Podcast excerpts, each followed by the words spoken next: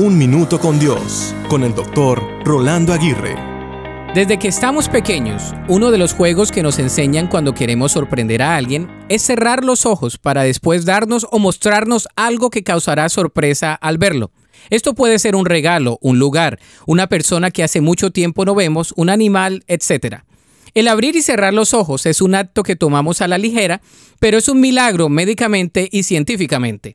Las personas que tienen dificultad con su visión saben a lo que me refiero. Unos usan lentes de contacto diariamente, otros usan lentes o gafas para poder manejar, leer, caminar y desarrollar las tareas cotidianas. Los que tenemos una buena visión somos realmente bendecidos. El no poder ver es una gran limitante ya que la visión es muy importante. Pero ¿qué de aquellos que ven físicamente pero espiritualmente están ciegos?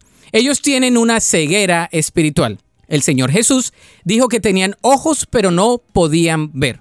La Biblia dice que ahora vemos todo de manera imperfecta, como reflejos desconcertantes, pero luego veremos todo con perfecta claridad.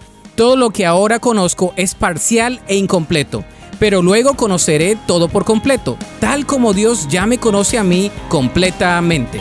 Para escuchar episodios anteriores, visita unminutocondios.org.